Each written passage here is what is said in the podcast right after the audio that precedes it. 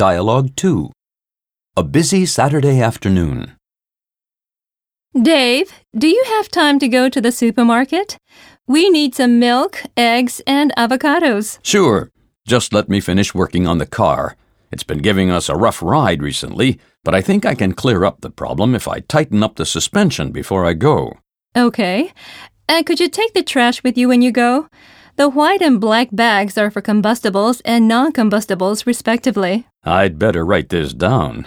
Could you also tell Ben to clean up the clutter in his room?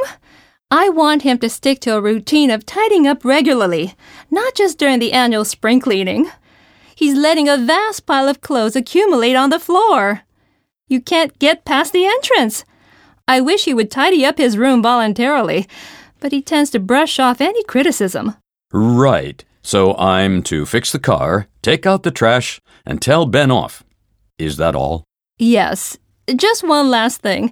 Could you mail this check for me? It's the remittance for a new magazine subscription. After that, you can snatch a few winks on the sofa.